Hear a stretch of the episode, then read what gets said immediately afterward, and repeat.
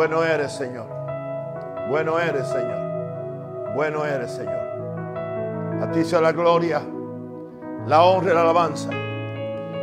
Padre, en el nombre de Jesús de Nazaret,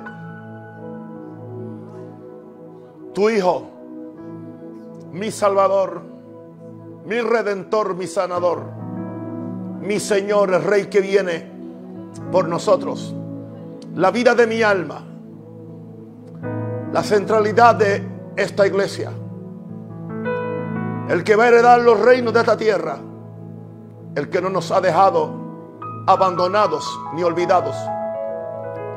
Él está al control de todo lo que está pasando en este mundo. Sabemos, aleluya, que tenemos una esperanza. La esperanza es que un día Cristo volverá. Un día Cristo volverá.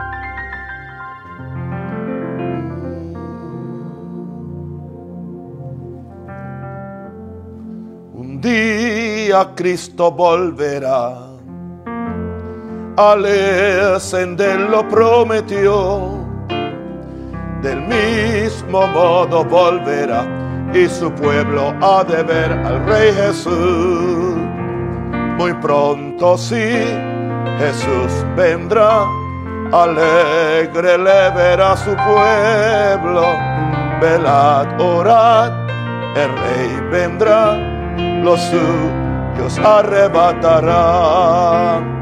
Los mensajeros del Señor afirman que Jesús vendrá y el Espíritu de Dios la promesa de la Biblia nos abrió. Muy pronto sí, Jesús vendrá, alegre le verá su pueblo. Velad, orad, el Rey vendrá, los suyos arrebatará. Oh gloria sin comparación. Será mirar a nuestro Rey su rostro hermoso brillará, eclipsando el fulgor del mismo sol.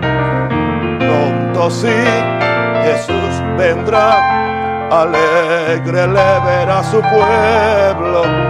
Velad, orad, el Rey vendrá, los suyos arrebatará. Oh bienvenido Rey Jesús tu iglesia ya esperando está. Y vana no será la fe, nuestra dicha es Señor que tú vendrás.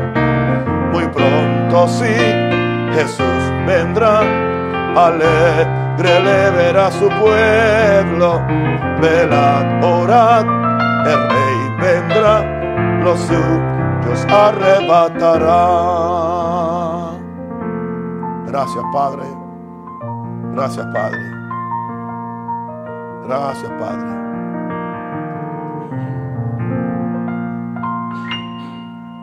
Canten del amor de Cristo, ensalzad al Redentor. Tributadle santos todos, grande gloria y loor. Cuando estemos en gloria, en presencia de nuestro Redentor. A una voz la historia diremos del gran vencedor. La victoria es segura a las huestes del Señor. Oh, pelead con la mirada puesta en nuestro Redentor. Cuando esté en gloria, en presencia de nuestro Redentor. A una voz la historia del gran vencedor. El pendón alzad cristianos de la cruz y caminar de victoria en victoria, siempre firmes avanzar cuando estemos en gloria, en presencia de nuestro Redentor. A una voz la historia gran vencedor. Adelante en la lucha, oh soldados de la fe. Nuestro el triunfo, oh escucha los clamores, vive el rey.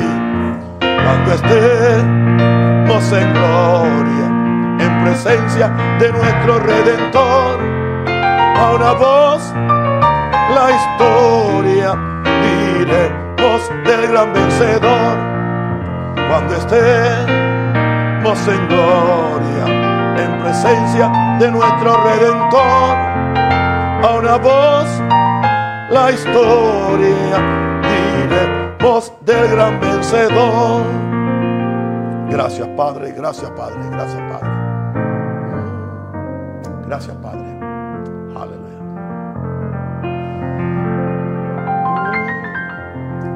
Pronto, pronto sí, vamos todos a ver al rey. Pronto, pronto sí, vamos todos a ver al rey. Pronto, pronto sí, vamos todos a ver al rey. Aleluya, aleluya, vamos todos a ver al rey. Pronto, pronto sí, vamos todos a ver al rey pronto, pronto sí, vamos todos a ver al rey. Pronto, pronto sí, vamos todos a ver al rey. Aleluya, aleluya, vamos todos a ver al rey. No habrá más pesar, vamos todos a ver al rey. No habrá más pesar, vamos todos a ver al rey. No habrá más pesar vamos todos a ver al Rey. Aleluya, aleluya, vamos todos a ver al Rey.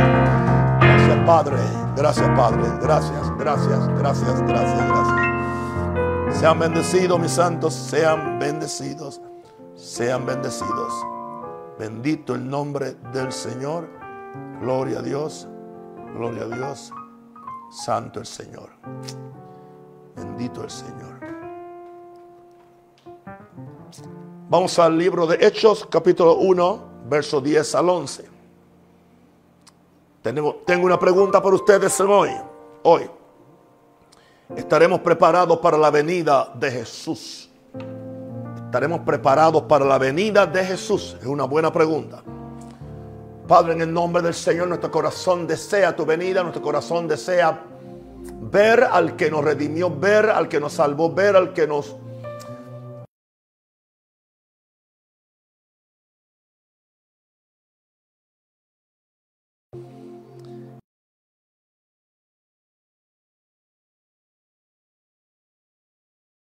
discípulos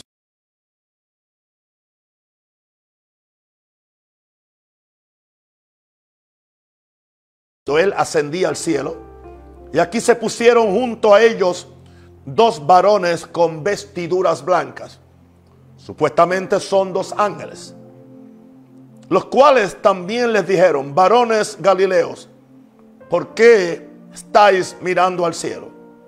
Este mismo Jesús que acaba de irse, que estuvo con ustedes, que comió con ustedes, que ha sido tomado de vosotros al cielo, así vendrá como le habéis visto ir al cielo.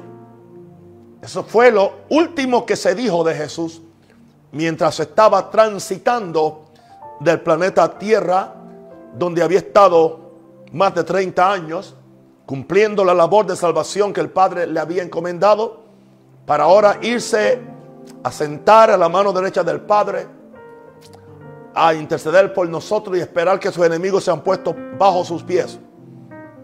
Y los ángeles nos dan una esperanza. Él vuelve otra vez. La pregunta es, ¿estaremos preparados para la venida de Jesús? Nadie sabe el día ni la hora. Pero Él viene. Y como está el mundo, tenemos que llegar a concluir que está más cerca de lo que estaba cuando yo tenía 18 años. está más cerca que cuando yo tenía 40 o 50. Todas las condiciones se están poniendo en línea para que eventualmente algo suceda con la iglesia. Porque la iglesia tiene que sufrir un cambio. Digo sufrir porque los cambios se sufren. Nadie que está cómodo donde está quiere cambiar. A menos que sea provocado un cambio. Y creo que las cosas que están sucediendo tienen un propósito. Provocar un cambio en nosotros, cambiar nuestra actitud. Aleluya. Hay dos cosas que Dios, Dios le habló a uno de mis hijos espirituales en un ayuno, en un retiro de oración que tuvo hace poco. Estaba solamente con Dios, con Jesús, tres o cuatro días. Y hay dos cosas que Dios, porque fue Dios quien le habló, por más creo que de una hora le habló audiblemente. Y él vio la condición de la iglesia, lo cual no voy ahora a definir. Pero hay dos cosas que el Señor dijo.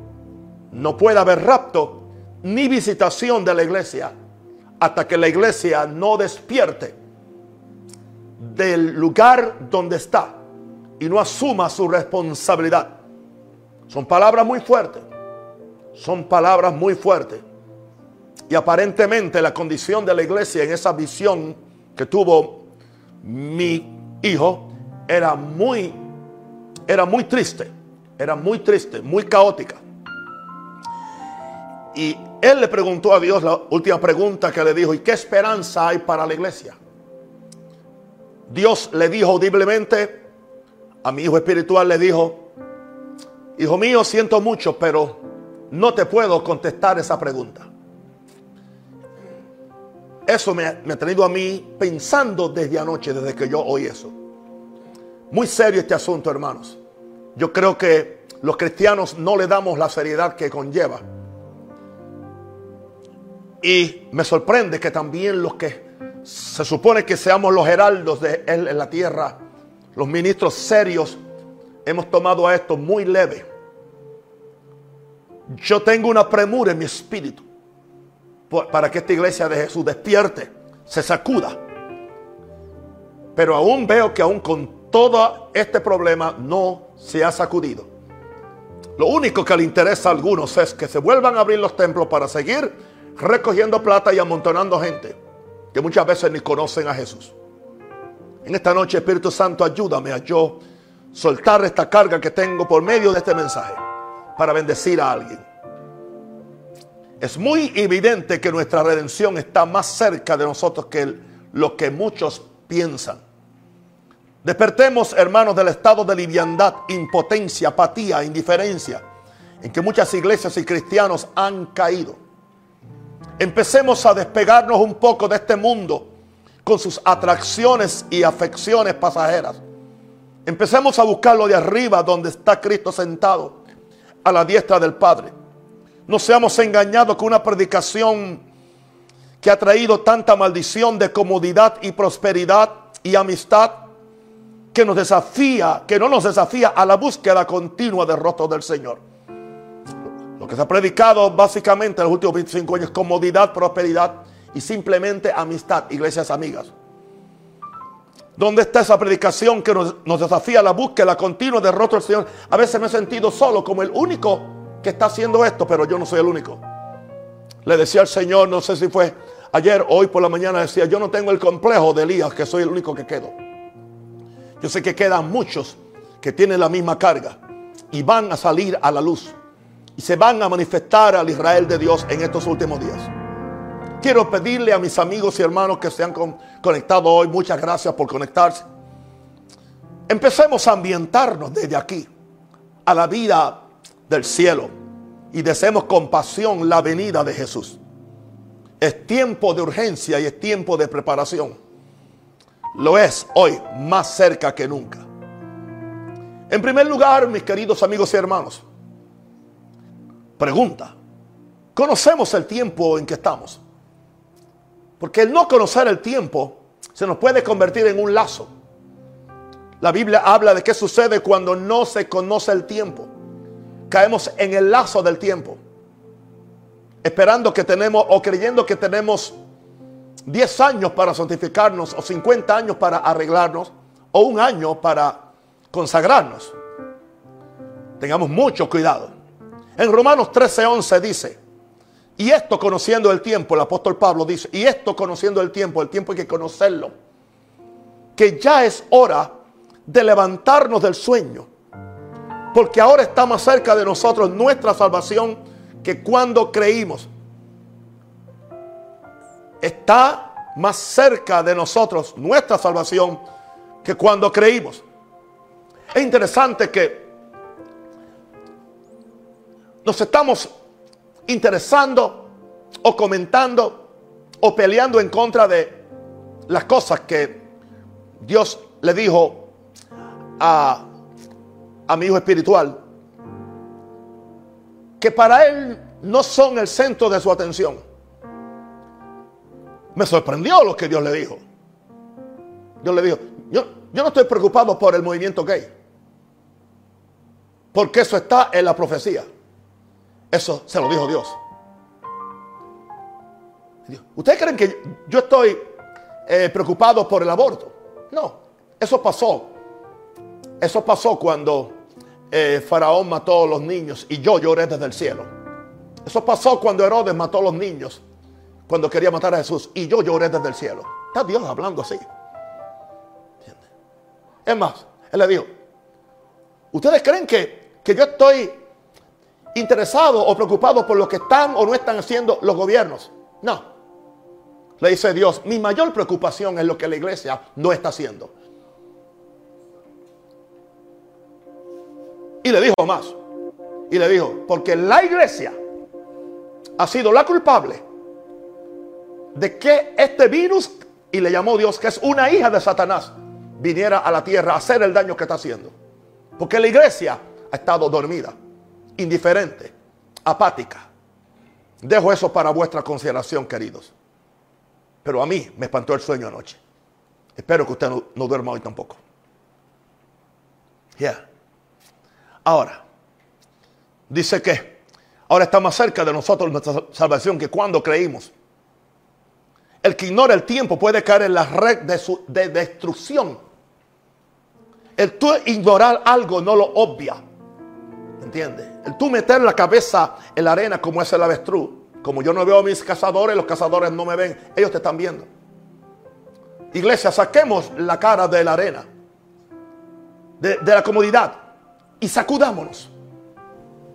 Que el fin se acerca. Pueden ser dos años, pueden ser cinco. Pero ¿qué son diez años?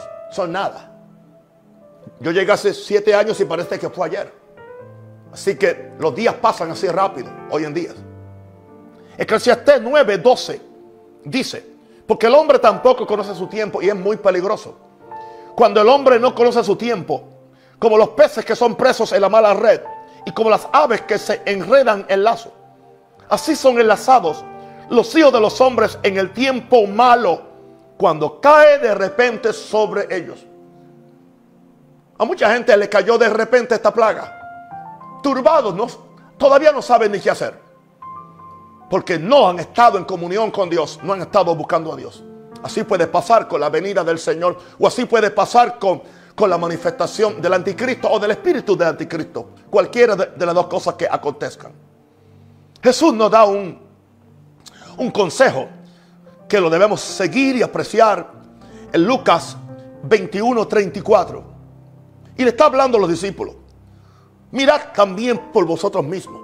Vamos a mirar por nosotros mismos que vuestros corazones no se carguen de glotonería y de embriaguez y de los afanes de esta vida.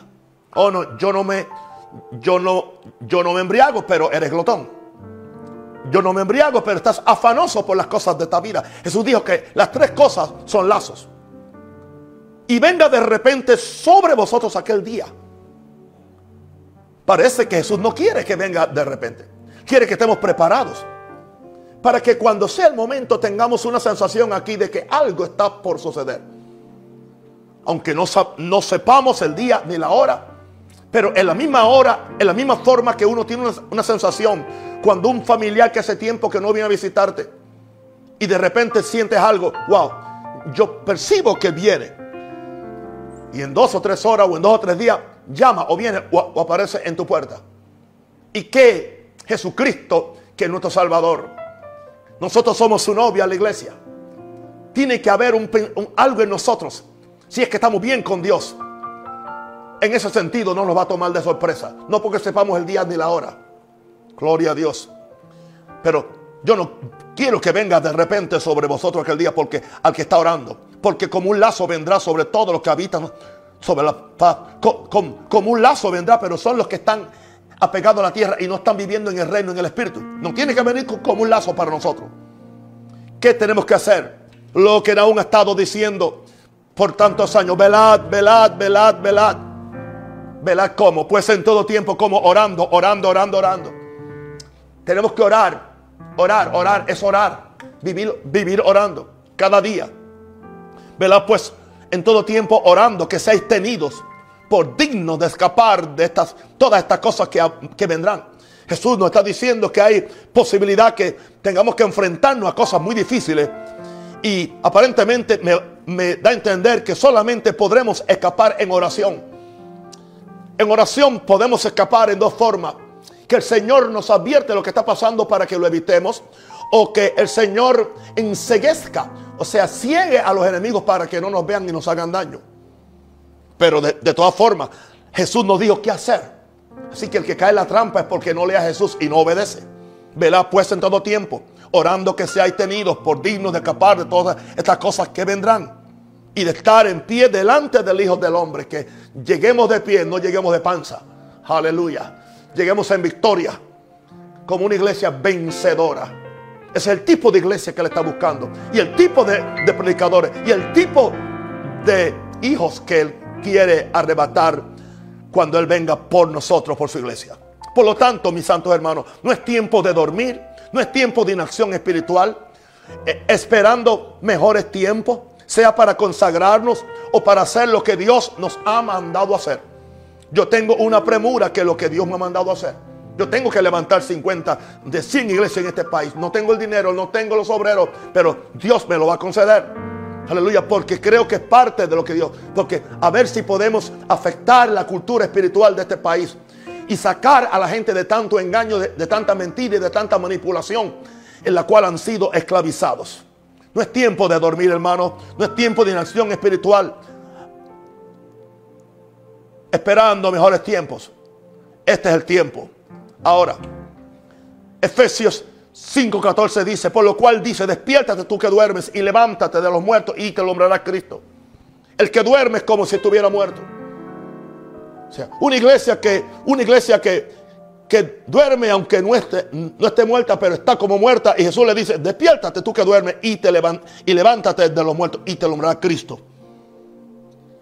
Queridos amigos y hermanos, que no me suceda, que no nos suceda lo que le sucedió a las cinco vírgenes fatuas, que por dormir no se aseguraron de tener aceite en sus lámparas. Y el esposo vino y las tomó por sorpresa. Y cuando trataron de salir a buscar, a buscar aceite, ya era muy tarde. Ya no era el tiempo.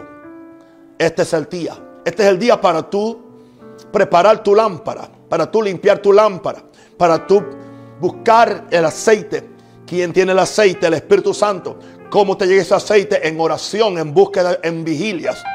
Para que entonces haya, haya aceite en tu lámpara. Voy a decirte algo, querido, con mucho amor, con mucho respeto, pero te podrás cansar.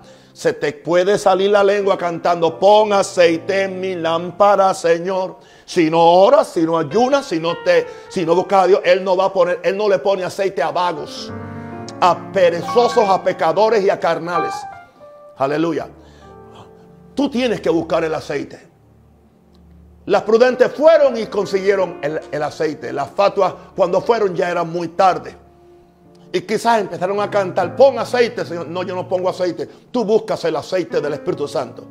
Porque el Señor viene por una iglesia llena del Espíritu Santo. Para que esa iglesia pueda alumbrar y sea gloriosa.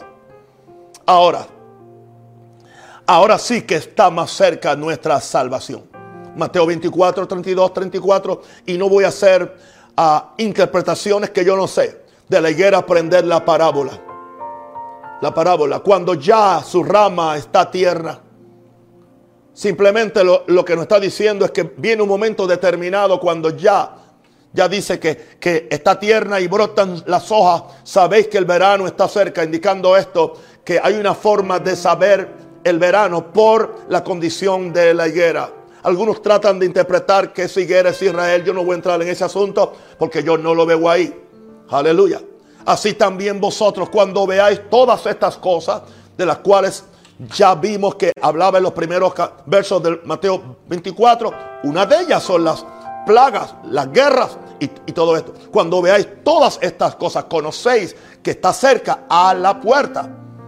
De cierto digo que no pasará esta generación hasta que todo esto acontezca. O sea, la, generación que esté viendo esto, esta última eh, eh, eh, multiplicación del pecado, este, esta última ataque del diablo sobre la iglesia es la que va a saber que ese es el tiempo. Y yo creo que este es el tiempo para empezar a hacer lo que Dios nos ha mandado hacer. Te bendigo, mi hermano. Vengo a decirte, ¿estás tú al día? ¿Estás tú pensando que se acerque el día del Señor? Romanos 13, 12 dice, la noche está avanzada. La noche está avanzada. ¿A qué se refiere? Que se está poniendo más oscuro. Quiero decirte algo, el mundo no se va a mejorar. La ciencia no lo ha mejorado. La filosofía no lo ha mejorado. La teología modernista no lo ha mejorado. La predicación uh, de prosperidad no lo ha mejorado. La predicación de, de un evangelio falso y de una fe superficial no lo ha mejorado. La noche está avanzada. Pero dice que se acerca el día. O sea, el día de algo nuevo. El día de, de, de, la visitación de Dios. El día de su venida. El día cuando todo va a cambiar. Por lo tanto, nos dice el mismo apóstol, desechemos las obras de las tinieblas y vistámonos las armas de luz. Preparémonos para la luz. Saquemos todo lo que es tiniebla en nosotros. Podemos ver cómo la noche está avanzando o está avanzada. Es evidente que toda la tierra está cubierta por las tinieblas del pecado, apostasía y engaño. Toda la tierra está cubierta por las tinieblas del pecado. Lo bueno es malo y lo malo ahora es bueno. Y hay cristianos que no saben en qué equipo van a manejarse. ¿Entiende? Hay que comprender a los homosexuales, hay que comprender al, a, a, a, los que hacen todas estas cosas. Y aún tenemos una nueva generación que no tiene una conciencia de, de bien y mal, de verdad y falsedad. Eso me pone a mí a temblar. Por eso tengo una premura de aprovechar estos próximos 20 o 30 años de fuerza para seguir martillando este mensaje de gracia, pero martillando este mensaje de justicia. Hoy le decía yo a uno de mis pastores, mi Dios, mi, mi Padre, Él es muy amoroso, pero él, él es muy justiciero. Y a ambos me gusta cuando es amoroso, pero tengo que respetarlo cuando Él es justiciero. Es absolutamente amoroso, pero absolutamente justiciero. Y hay que predicar ambas cosas. El día que se acerca se le llama el día del Señor. El día del Señor. Primera Pedro 4:7 dice, más el fin de todas las cosas se acerca. Sed pues sobrios, de eso predicamos en esta semana creo, y velad en oración. Es el día del Señor. Hay muchas obras de las tinieblas dentro, dentro de la misma iglesia que tienen que ser desechadas. Dentro, no fuera. Ahora no, le estamos hablando a, la cultura nuestra, no estamos hablando a nuestro gobierno, le, estamos hablando a la iglesia. Porque Pablo le escribió a Efesios a la iglesia. Y lo que le dijo en Efesios 5, 3, 8 fue a la iglesia. Y se lo sigue diciendo hoy. Vamos a ver qué le dijo. Pero fornicación, por ahí empezó. Fornicación, que es, que es inmoralidad sexual de, de cualquier tipo. Y toda inmundicia. Inmundicia es suciedad moral suciedad sexual, suciedad en, en, en, todo lo que tú haces o lo que tú representas, avaricia, avaro, ni aún se nombre entre vosotros como conviene a santos, porque somos santos. Pablo no le tenía miedo a la palabra santo, como conviene a santos. Y sigue diciendo, ni palabras deshonestas, palabras soeces, palabras feas. Ah, no, ni necedades, ni truanerías que no convienen.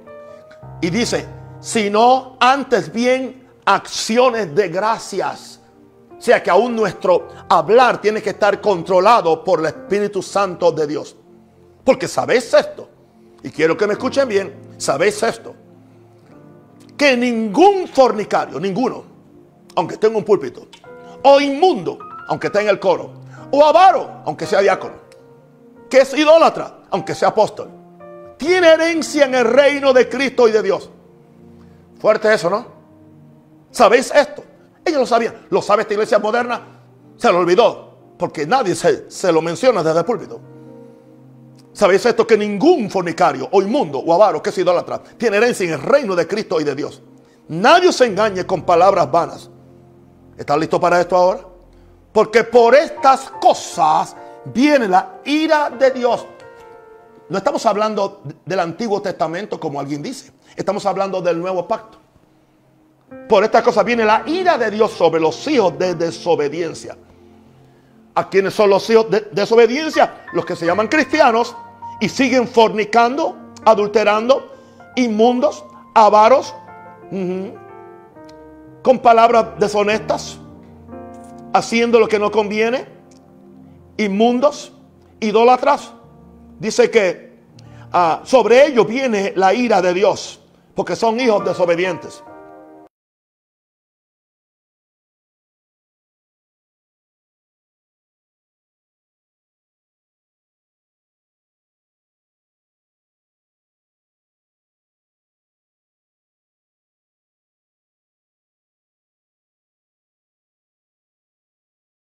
con un pecador adúltero. La Biblia me permite andar con un pecador adúltero. La Biblia no me permite andar con alguien que se llame cristiano, que es adúltero, que es borrachón o que es mentiroso. Dice la Biblia, apartaos de todo hermano que anda desordenadamente y ni aún comáis con él.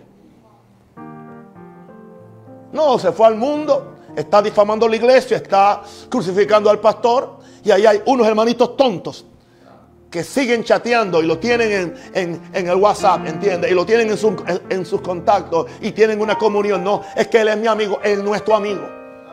Porque la amistad con el mundo es enemistad contra Dios. Amén. Y el que se hace enemigo de Dios se hace enemigo mío también. Porque Dios es mi papá.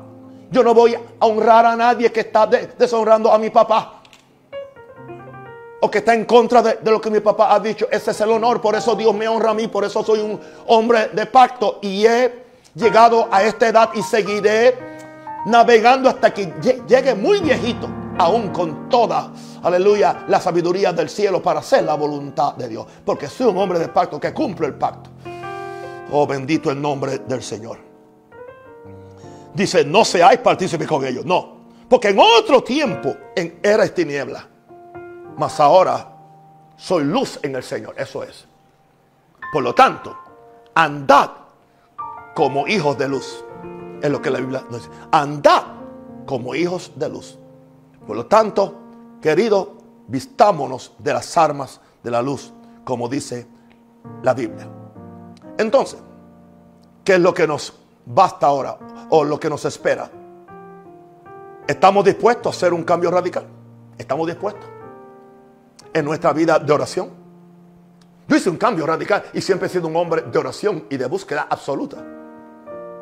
Pero me di cuenta que lo que venía era tan fuerte que yo no podía resolverlo con una o dos horas de, oración. Yo no estoy aplicándole mi regla o mi metro a nadie. Eso no es. Yo estoy diciendo lo que es para mí. Yo no me convierto en el policía del reino de Dios. No, eso no me, a mí. Pero yo te estoy diciendo lo que yo entiendo. Así que para, iglesia, entiende esto, para los tiempos que vienen, el cristiano promedio se va a rajar. El cristiano que no ora van a terminar en una iglesia apóstata o van a terminar en una iglesia satánica, aunque no tenga el nombre. ¿Por qué? Porque no van a poder aguantar la presión de las tinieblas. Satanás nos va a hacer, hacer, hacer la guerra. No te puedo mentir. Pero en todas estas cosas somos más que vencedores. Seremos la generación poderosísima. Gloria a Dios. En la oficina donde yo estoy orando ahora porque no, no tengo una sala especial de oración, tengo una, una pequeña alfombra y en la pequeña alfombra yo tengo un león. Un león. Yo no, yo no lo había visto. Ahí es que donde yo muchas veces me postro ante Dios y cuando yo me levanto ahí y digo, aquí está el león de la tribu de Judá y él vive dentro de mí. En este día soy más que victorioso. Pero para vivir esa vida hay que vivirla en el Espíritu y no simplemente una consigna para predicarla o para cantarla mientras te dan una buena nota en el órgano o en el piano. Estamos hablando de la realidad espiritual. ¿Estás dispuesto a un cambio radical? Vamos a ver entonces. Romanos 13. Fíjense que estamos en el mismo capítulo. Del 13 al 14. Andemos como de día. ¿Ve? Como de día. No como de noche para que no tropiece. Andemos honestamente, seamos honestos, seamos íntegros. Yo doy mi palabra. Yo doy mi palabra. ¿Quieres que te dé un ejemplo? No me estoy gloriando. Alguien vino hoy y me ayudó aquí en la casa, ayudó a mi esposa a hacer algo. Y yo sabía que le tenía que dar algo, pero no se atrevió a tocarme la puerta porque sabía que estaba orando, se fue.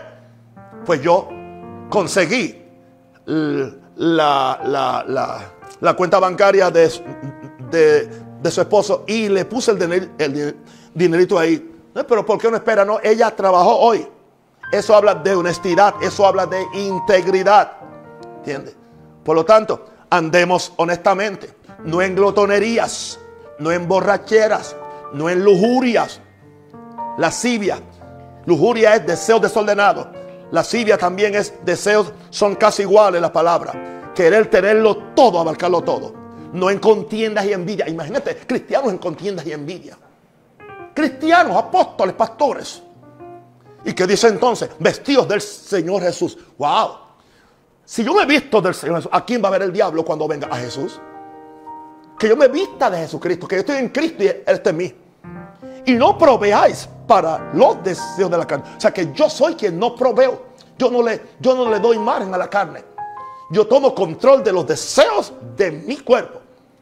Yo no proveo para los deseos de la carne, yo proveo para los deseos del espíritu. Yo no busco la vanagloria de la vida, yo busco la gloria de Dios. Yo no busco los deseos de mis ojos, yo busco los deseos de la visión que me da el Espíritu Santo de Dios.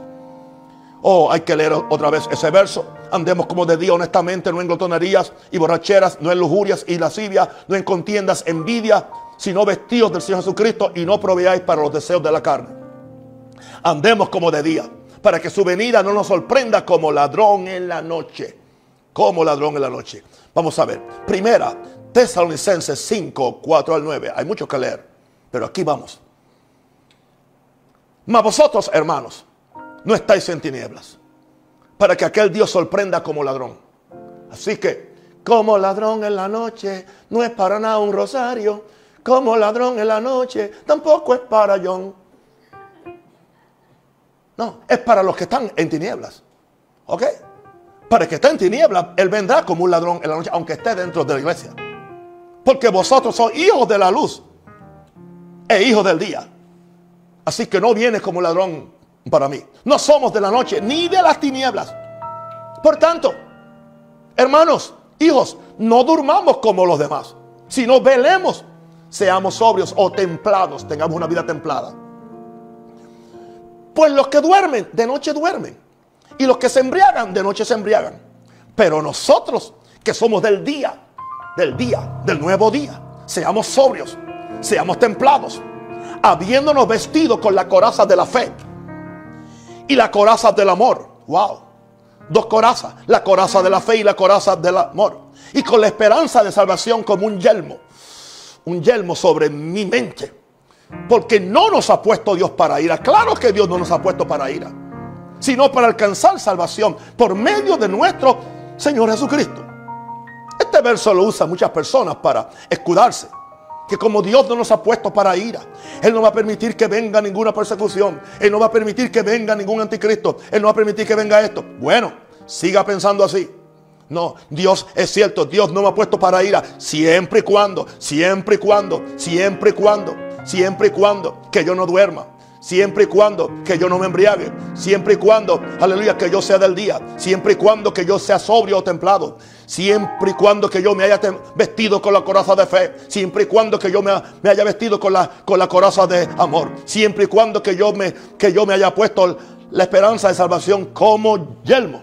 Aleluya. Entonces, claro, Dios no nos ha puesto para ira. La ira de Dios no me va a alcanzar, sino que estoy puesto para salvación por medio de nuestro Señor Jesucristo. Yo no le tengo miedo a ninguna cosa que venga. A ninguna cosa que venga. No, a nada, a nada, a nada, a nada, a nada. ¿Por qué? Porque estoy en el día. Estoy en Jesús. Ahora, estamos listos a un cambio radical. Es evidente que, que, que, que Dios espera, que Jesús espera que los creyentes andemos en novedad de vida y no como los otros gentiles. Seguimos siendo gentiles, pero somos gentiles salvos, llenos del Espíritu Santo Santo. Somos la novia de Jesús. Efesios 4, 17 al 21. Y Pablo no, no recomienda, Pablo exige, Pablo ordena, Dios tampoco. Si alguien cree que yo soy empujón, Jesús era más empujón que yo. Y Pablo era más demandante que yo. Y Dios con los diez mandamientos era no, no, no, no, no, no, y ya. Esto pues digo, Efesios 4, 17 al 21. Esto pues digo y requiero en el Señor. Lo digo y lo requiero. Que ya no andéis como los otros gentiles. Que andan en la vanidad de su mente, andan envanecidos. Andan como zombies. Los cristianos están como zombies. Como zombies. Creen todo lo que dice las redes, creen todo lo que dice YouTube, creen todo lo que dice Twitter, y no creen una palabra de lo que Dios ha dicho. Porque viven en la carne en vez de vivir en el, Espíritu, porque no conocen a Dios, porque no oran, porque no están, están desconectados del cielo. ¿Y tú crees que el sonar de una trompeta te va a conectar en, en 30 segundos? Estás equivocado. Hay que estar preparado. Hay que estar preparado. Que ya no andéis como los otros gentiles que andan en la vanidad de su mente. ¿Y, y, y cómo, cómo es que andan los gentiles?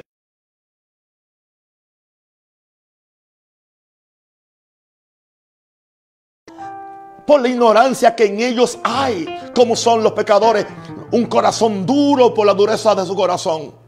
¿Qué sucede a esta gente? Los cuales después que perdieron toda sensibilidad se entregaron a la lascivia para cometer con avidez toda clase de impureza, hombre con hombre, mujer con mujer, algunos con animales, bestialismo y cuantas otras cosas más.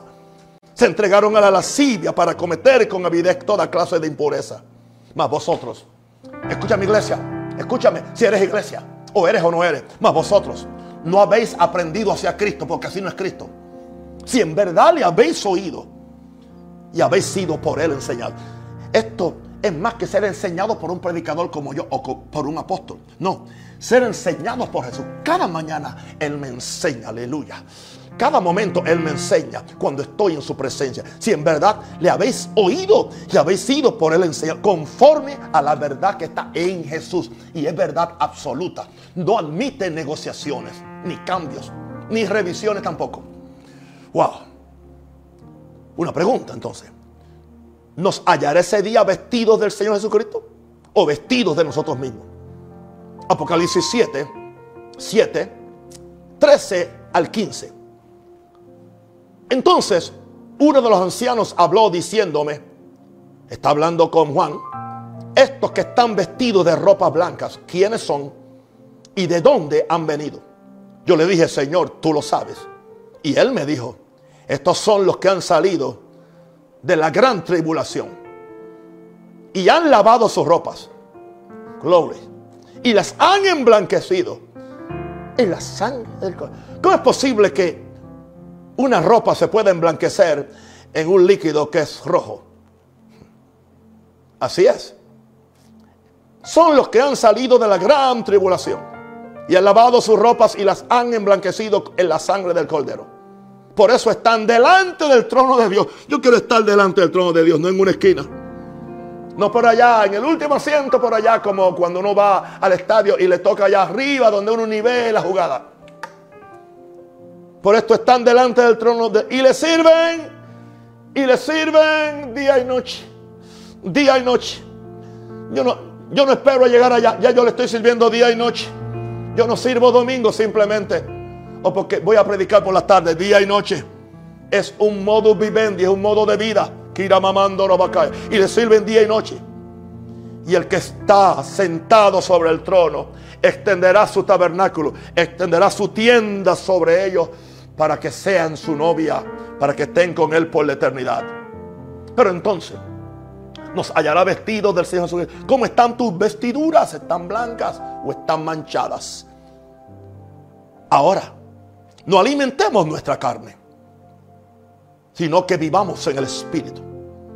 Primera Pedro 4, 1 al 2 dice, puesto que Cristo ha padecido por nosotros en la carne, en la carne padeció por mí, vosotros también armados del mismo pensamiento, pues quien ha padecido en la carne, terminó con el pecado, la carne quiere, la carne quiere lo que es ilegal, la carne quiere lo que es inmoral y todo lo que engorda. Sí, a la carne le gusta. La carne prefiere la comida que engorda, pero no, la, no las legumbres. ¿Entiendes? A la carne le gusta la fornicación. A la carne le gusta. ¿Entiendes? ¿Ah? A la carne le gusta ah, lo ilegal. O sea, si algo se prohíbe, la carne lo quiere hacer. A ver cómo se siente que, que, lo hice y me, me salí con la mía. Aleluya. Ahora, nosotros no caminamos conforme a la carne. Gloria a Dios. No podemos alimentar nuestra carne. Ah, hay que luchar contra la carne, aquí dice, al mal del mismo pensamiento. Pues quien ha padecido en la carne termina con el pecado. O sea, tú puedes terminar con el pecado padeciendo en la carne. Pablo decía, yo pongo mi carne bajo servidumbre, pongo mi cuerpo bajo servidumbre, no sea que después que le he predicado a medio continente, a medio mundo, haya levantado las mega iglesias, yo también sea eliminado y me vaya al infierno. Y conmigo me lleve un chorro de gente. Está caliente este, este este no es un viernes social, este es un, viernes dinámico del Espíritu Santo de Dios. Bendito el Señor. Ahora, ahora, ¿está listo para esto? Dice, dice, pues quien ha padecido en la carne terminó con el pecado para no vivir el tiempo que resta en la carne, conforme a la concupiscencia o a los deseos desordenados de los hombres, significa esa palabra.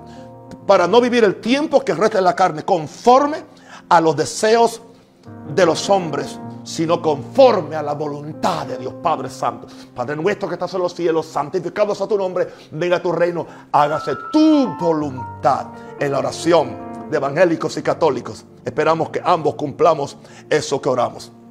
Ahora, mantengamos nuestras lámparas encendidas y con suficiente aceite para enfrentarnos a las tinieblas que se acercan a esta tierra no dice mi Biblia, lámpara es a mis pies tu palabra y lumbrera a mi camino. Pero esa Biblia es que echarle aceite, no simplemente un libro intelectual. Y el aceite del Espíritu Santo. Y con esto termino. Fue un, un consejo que nos dio nuestro Señor Jesucristo, quien quiere pasar con nosotros la eternidad. Per secula seculorum. Lucas 12, 35, 36.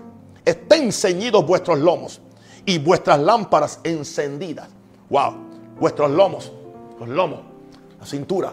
Que no te doblegue el diablo, que no te doblegue el cansancio, que no te doblegue el virus, que no te doblegue nada. Dice, estén ceñidos vuestros lomos, bien derechitos, listos para la pelea. Estén ceñidos vuestros lomos, gloria a Dios.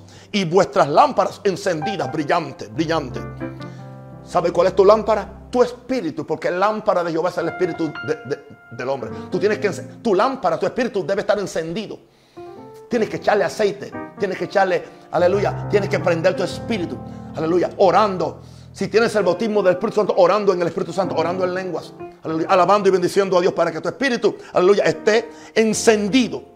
Y vosotros sed semejantes a hombres que aguarden a que su Señor regrese de las bodas para que cuando llegue y llame, le abran enseguida enseguida. Mantengamos nuestras lámparas encendidas.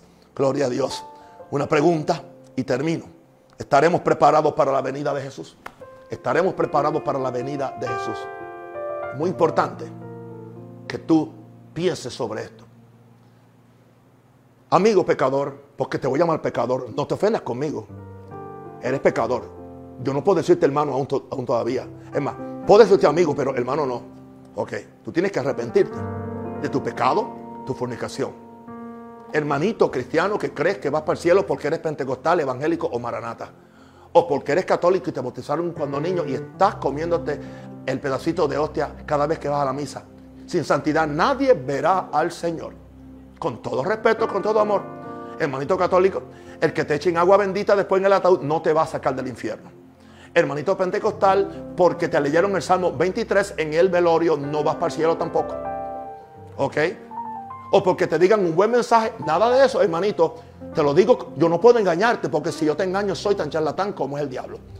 Y yo tengo que decirte la verdad. Sin santidad nadie verá al Señor. Esto es asunto de cielo e infierno. Para ir al cielo es un lugar preparado para gente preparada. Como uno empieza, uno se arrepiente de su pecado. Y tienen que arrepentirse pecadores y cristianos, apóstoles, hasta, hasta profetas. De que nos arrepentimos de todo el engaño, de toda la mentira que hemos dicho, que hemos hablado. Aleluya. Y, y nos damos a Dios. Por eso haz conmigo esta oración. Señor Jesucristo, soy un pecador. Te he ofendido a ti. He pecado contra el cielo y contra ti. No soy digno de ser llamado hijo de Dios. Pero yo sé que tú me amas. Vives la vida por mí. Jesús, tú derramaste tu sangre preciosa por mí. Y ahora tú me invitas a que yo venga a ti. Yo me arrepiento. Yo rechazo todo demonio, todo control del diablo y de los demonios sobre mi carne, sobre mi voluntad. Y yo me entrego completamente a ti, espíritu, a mi cuerpo. Y yo pido que vengas a mi corazón, Jesús. Jesús, siéntate en el trono de, mi corazón. Yo saco al diablo, saco el egoísmo, saco la otra mujer, saco el dinero que me estoy robando, aleluya. Y, meto ahí a Jesús. Lo siento ahí y le digo, siéntate en mi corazón. Para que seas mi Señor y Salvador. Y ahora ayúdame. Apunta mi nombre en el libro de la vida para que cuando la trompeta suene yo pueda levantarme a recibir a Jesús en el aire y poder volver con él a esta tierra, a establecer su reino, a pelear contra, contra el espíritu de anticristo y poder establecer el reino de Dios por, por los siglos de los siglos. Oh, qué privilegio tú me concedes de ser llamado tu Hijo, Padre Santo. De que tú apuntes mi nombre en el libro de la vida. De que yo me convierta en un siervo tuyo. Eh, quizás en un apóstol. Quizás en todo aquello que tú puedas hacer con cualquiera de nosotros. Con el más pequeño de nosotros que se rinde a ti, Padre. Oh Padre Santo, yo pido ahora que tú le abras los ojos, Señor, a los religiosos, a los religiosos que tienen una justicia propia, pero no es la justicia de Dios. Que creen que por, lo que hacen, por lo que cantan, por lo que profetizan, están bien. Pero su corazón está podrido muchas veces. Su corazón está podrido con el resentimiento, con las envidias, con los hurtos, con los, tantas cosas, Señor. Yo pido que tú te le reveles a cada religioso, Señor, que tiene una una que tiene una religión, pero no una relación con Dios. Y yo pido, Señor, que venga un sacudimiento del Espíritu Santo los que, me, los que me están escuchando, porque tú quieres hacer grandes milagros y maravillas con tu pueblo. En el nombre de Jesús, amén. No se vayan, que no he terminado. Les amo. ¿Qué están viendo ustedes? Están viendo pasión. No están viendo un hombre bravo o un hombre malcriado. Están viendo, aleluya, pasión. Voy a hacer una oración muy especial por enfermos una vez más. Dios está haciendo tremendas cosas. Una de las cosas que he notado es, la mayor parte de las personas que lloro en contra del COVID han sido sanadas. Y otras han sido, han sido sanadas. Yo me preguntaba hoy, cuando lloro por la gente, yo no tiemblo. Yo no siento aceite caliente que me baja por la espina dorsal. Yo no siento, aleluya, que se me para el pelo. Yo no siento, no veo visiones, nada de eso. Pero oro por la gente y la gente se está sanando es la cosa que más me sorprende. Quiero dar un testimonio fresquecito de ayer anoche. Que al final lloré por los enfermos. Y quiero darte el testimonio. Era las 9.50 de la mañana. Escribo aquí en mi, diario. Acabo de recibir un testimonio muy poderoso de sanidad. Anoche en el culto en línea oré por los enfermos con mucha pasión y amor. Hoy hablando con John Samudio, me, me dijo o quien se quedó anoche a orar conmigo aquí, me cuenta que recibió el testimonio de la sanidad de un cáncer de estómago en una señora anoche. Hoy le dijeron. Hoy ella tenía que ir temprano para hacerse la quimioterapia. estaba desahuciada. Era un, un cáncer del estómago. Y cuando la doctora le hace un examen, la doctora casi se desmaya. Cuando no encontró ni un rastro del cáncer que estaba ayer. La señora sana empezó a rogar que le dieran comida, que tenía hambre. Ya que no podía comer porque todo lo vomitaba. No se la querían dar porque era la comida de la calle. Pero bueno, le traen una chicha de limón y dos empanadas. Y se la comió muy normal. Y esta muchacha no era cristiana y me había estado escuchando por algún tiempo. Wow, gloria a Dios, mucho más abundantemente de lo que puedo pensar e imaginar. Hoy le dije al pastor John, uh, contáctame a la familia a ver si esto es cierto. Bueno, un segundo contacto. Descubrimos que un segundo médico le hizo un examen, ¿verdad John? Y totalmente bien. Y el médico, ahora un hombre, preguntó quién era ese predicador. Esto no lo hizo un Rosario. Esto lo hizo Dios. Lo interesante es cómo Dios lo hizo. Quedó completamente sanada, comiendo hoy normalmente. Y ella dice, yo me he convertido. Ella no era cristiana. Y yo voy a seguir a Jesús por el resto de mi vida. Y el pastor Naúm va a ser mi pastor. Aleluya. Amén. Este es, el, este es el Cristo que yo conozco, que no me canso de predicar, que sana a los enfermos, algo así. Aleluya. Sana a los cojos, sana al ciego. Él no ha cambiado. Él no ha cambiado. Bueno, tengo otro testimonio. Ya después hablé con el pastor David también, hablándole del testimonio de lo que pasó. Y me dice, no, papito, cuando tú viniste aquí a el ayuno, que tuviste un culto de sanidad. Hubo un testimonio de sanidad que ocurrió la última vez que fuiste a mi iglesia. Era un viernes de sanidad en que una pareja asistió, la esposa tenía quistes en los ovarios y tumores en los senos. Ella no quería entrar al templo porque sintió algo muy fuerte en esa noche y oyó una voz que le dijo, ese hombre tiene mucho poder para engañar a la gente con sus mentiras. El esposo le dice, no perdemos nada por entrar. Bueno, esa noche yo hice la oración de sanidad y ella sintió algo en su cuerpo. Bueno, desde esa noche empezó a vomitar una sustancia negra, lo cual sucedió por tres días. Y ya el lunes estaba completamente sana. Ningún quiste en los ovarios y ningún tumor en los senos. Totalmente sanada por el poder de Dios. ¿Sentí yo algo allí? Absolutamente nada. Porque el Señor no respalda los sentimientos de un rosario. Él respalda su palabra. Estas señales seguirán a los que creen. Escúcheme, todo el que está enfermo. No soy yo. No soy sanador, no, no soy curandero, tampoco de eso. Simplemente soy siervo de Dios. Alguien está en pacto con Dios. Y ahora yo extiendo las manos. Padre, en el nombre de Jesús. Te pido, Padre, que toda persona enferma, de cualquier plaga, de cualquier enfermedad, toda persona que está sufriendo, Señor, cáncer, COVID-19, lo que sea, Señor, ceguera, todo paralítico se levante de la silla de ruedas. Todo ciego empiece a ver. Todo sordo empiece a oír. Los tartamudos empiecen a hablar, Padre.